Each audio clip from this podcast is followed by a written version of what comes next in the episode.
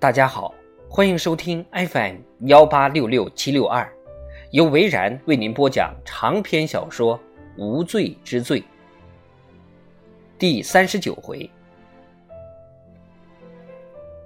马特终于醒了过来，眼前出现的是奥利维亚的脸，他肯定自己不是在做梦。马特没有那种半梦半醒的经历。奥利维亚的脸色惨白。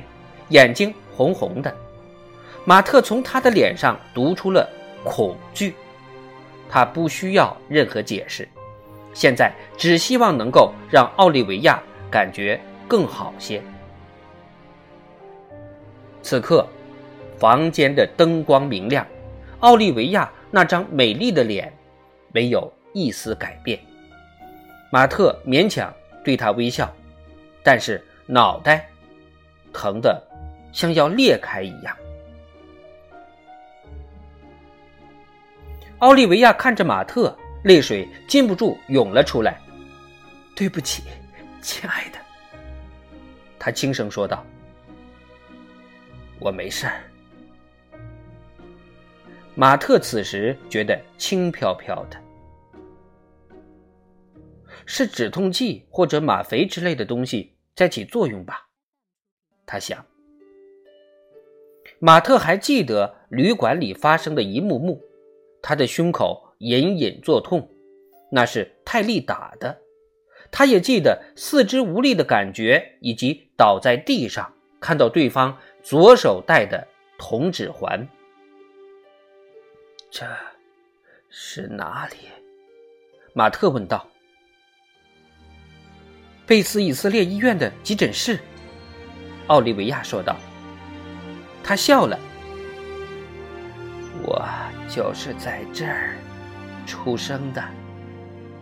马特肯定自己是被注射了肌肉松弛剂。泰利，他人呢？跑掉了。你跟他住在同一个房间。马特问道：“没有，我住在走廊的尽头。”马特闭上了眼睛。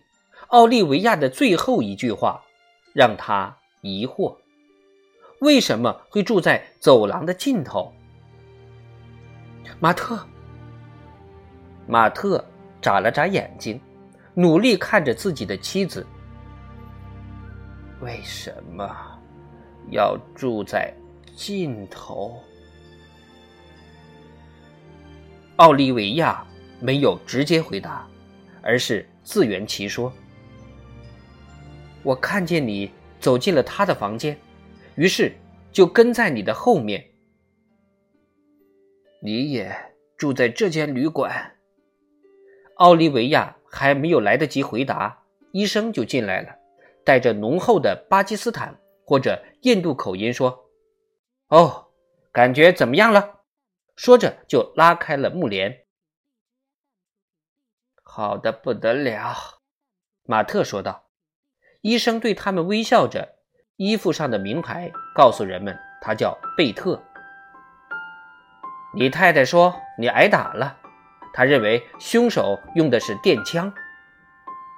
没错。真是不幸中的万幸，电枪不会造成永久性伤害，只会让人暂时瘫痪。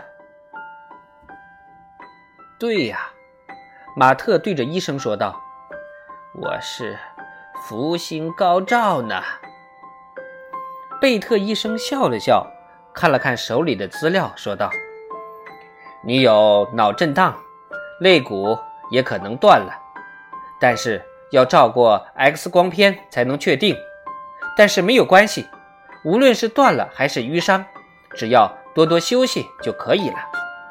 我已经帮你注射了止痛剂，可能还需要更多，而且你必须在医院过夜。不行，马特说道。不行，医生吃惊地看着他。我想回家。我太太可以照顾我的。贝特看了看奥利维亚，他点了点头。医生说：“你知道，我不会建议这么做的。”奥利维亚也说：“我们知道，电视上的医生都会说服想回家的患者留下来，但是贝特不一样，他只是耸了耸肩膀。好吧，你们只要办好了出院手续，就可以回家了。”谢谢，马特说。贝特再次耸了耸肩膀。愿你们一切顺利。你也是。医生走了。警察在吗？马特问道。走了一会儿，可能会再来。你跟他们说了些什么？没什么，奥利维亚说：“他们把这个案子当成了两口子打架，丈夫抓到了妻子跟人通奸。辛迪呢？警察把他抓走了。什么？他拿枪指着柜台的服务生。马特摇了摇头，只觉得很疼。我们得想办法把他保释出来。”他说：“不用，他自有办法出来。”马特试图坐起来，但是后脑勺疼得很厉害，像是有一把烧热的刀子插在里面一样。马特，我没事，真的没事儿。他以前被打的比现在厉害的多，这已经不算什么了。在马特的监狱生涯里，他挺得过去。马特有在监狱五年的经历垫底儿，剩下的什么事儿对他来说都不是很重的打击。马特一使劲儿坐了起来，跟奥利维亚的眼神交汇。此时的奥利维亚好像也在忍着剧痛似的。这时，马特说：“情况有些不妙，是吧？”奥利维亚的胸口一紧，眼泪又流了下来。“我不知道。”他说，“可能是吧，真的很不妙。”要报警吗？不用，奥利维亚说：“让我告诉你事情的经过吧。”马特赶紧说：“那我们。”离开这里。罗兰赶到急诊柜台的时候，已经有六个人在那里排队了。他直接冲到了最前面，那六个人对他嗤之以鼻。但是罗兰不管那些，直接把警徽放到了柜台上。刚才有个急诊病人被送到了这里。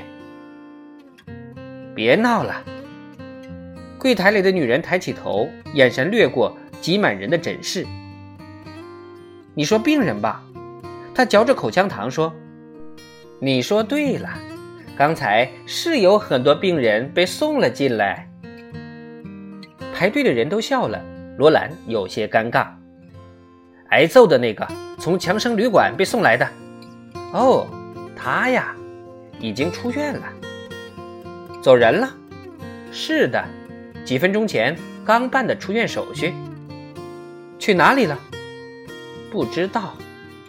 女人露出了不耐烦的表情。好，罗兰说：“那就算了。”这时，他的手机响了起来。罗兰接起电话，嚷道：“喂，嗨，你是那个刚才的警察吗？”罗兰听出了强生旅馆服务生的声音。哦，是你呀？有什么事情吗？我想，你得赶回来了。服务生用低沉的声音说道：“发生了什么事？出事了，他死了。”